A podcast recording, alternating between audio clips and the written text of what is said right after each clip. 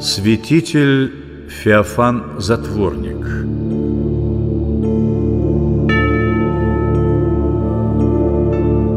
Одним из самых влиятельных духовных писателей в России XIX века был святитель Феофан, прозванный Затворником. Автор множества книг и писем, которые он писал широкому кругу лиц, от иерархов до простых мирян. Его творения оказали глубокое влияние на духовное возрождение современного ему общества. Жизнь святителя была яркой, насыщенной, полной драматических поворотов, и вся без остатка была посвящена служению Богу, России и ее народу. Георгий Говоров, так звали святителя в миру, родился в Орловской губернии в многодетной семье священника. По окончании духовного училища и семинарии, как лучший воспитанник, Георгий был отправлен для дальнейшего образования в Киевскую духовную академию. В его выпускной характеристике было указано «Весьма скромен, честен поведением, прилежен и благонравен, отличен в науках. Киево-Печерская лавра, колыбель русского иночества, потрясла Георгия с первых дней пребывания в ней. Каждый камень был там свидетелем священной истории русской церкви. Эти впечатления настолько глубоко запали в душу юному Георгию, что святитель до конца жизни с восторгом вспоминал. «Киевская лавра – неземная обитель». Любовь первой русской обители во многом повлияло и на решение Георгия принять монашество. В 1841 году, за год до окончания академии, он был пострижен с именем Феофан. Именно в иночестве он нашел свое призвание.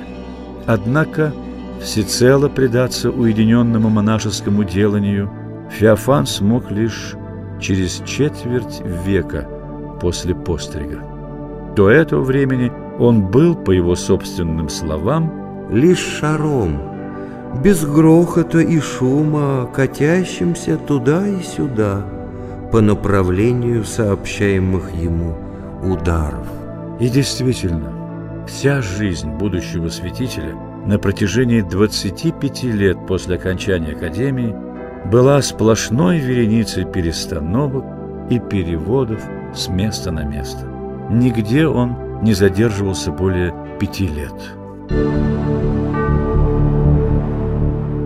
Сразу после завершения учебы он был направлен на место ректора Киевского духовного училища, затем инспектором в Новгородскую семинарию, после преподавателем в Петербургскую духовную академию. Оттуда он едет в Палестину в составе русской духовной миссии. Вернувшись через пять лет в Россию, Феофан получает новое назначение – настоятелем посольской церкви в Константинополе, но уже через год его опять возвращают в Петербург, чтобы сделать ректором столичной духовной академии. Подчиняясь воле священноначалия, святитель Феофан исправно нес возложенное на него послушание – Однако внутренне он не был удовлетворен служебной деятельностью. Его влекла уединенная монашеская жизнь. И потому Феофан напоминал о себе периодическими прошениями в Синод с просьбой уволить его на покой в любой монастырь русской церкви. Но эти прошения оставались без ответа. Уже через два года после назначения Феофана ректором Академии последовало новое – быть ему епископом Тамбовским. В слове при наречении Феофан, обращаясь к сонму архипастырей, вновь напомнил о своей просьбе. «Не скрываю, что не чуждо было бы тайным желанием моего сердца, если бы на мою долю выпало такое место, где бы я свободно мог предаться занятиям, согласно настрою моей души. Но его не слышали. словно проверяя в нем монашеское терпение и послушание. Не прослужив и четырех лет на Тамбовской земле, епископа Феофана перемещают на более многолюдную Владимирскую кафедру. В своих трудах владыка Феофан был неутомим.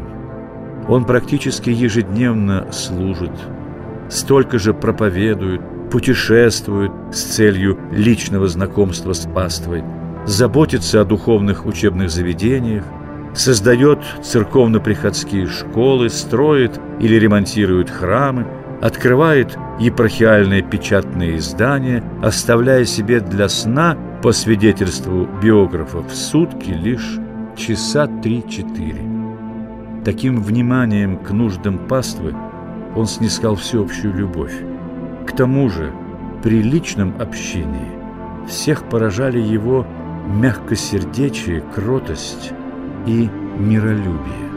Даже если ему, как начальнику, необходимо было наказать кого-то выговором, вспоминал один из современников владыки Феофана, то он поручал это сделать ключерю собора, как бы боясь нарушить тот закон любви, которым руководствовался владыка в своей жизни и пасторской деятельности. Став епископом, святитель Феофан не перестал искать уединения и полного отречения от житейских забот. «Я ищу покоя», – писал епископ Феофан председателю Святейшего Синода, «чтобы предаться занятиям желаемым, с тем непременным намерением – чтобы был и плод трудов, полезный и нужный для Церкви Божией. Имею в мысли служить Церкви Божией, только иным образом служить. На этот раз его прошение было удовлетворено. Его уволили на покой с пребыванием в Вышинской пустыне Тамбовской епархии. Здесь, выше, я почувствовал себя по-настоящему счастливым. Писал святитель.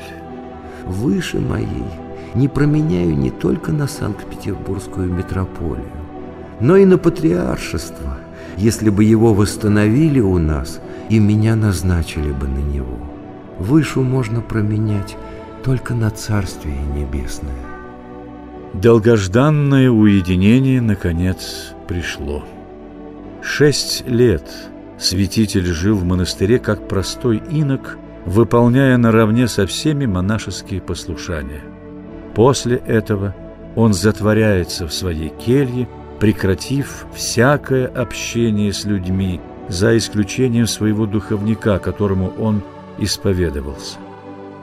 Все, кто желал общения со святителем, могли общаться с ним только письменно. Так, не нарушая своего затвора, Феофан не отказывал никому в духовном наставлении. Он обладал редким даром просто, ясно, лаконично говорить о самых сложных предметах, ежедневно отправляя около сорока ответных писем. Феофан изобразил идеал истинно христианской жизни и пути, ведущие к его достижению. Мы имеем полное право, пишет биограф Владыки, назвать его великим христианским философом. Двадцать с лишним лет продолжалась затворническая деятельность святителя. Скончался он, не выходя из затвора, в 1894 году в возрасте 80 лет.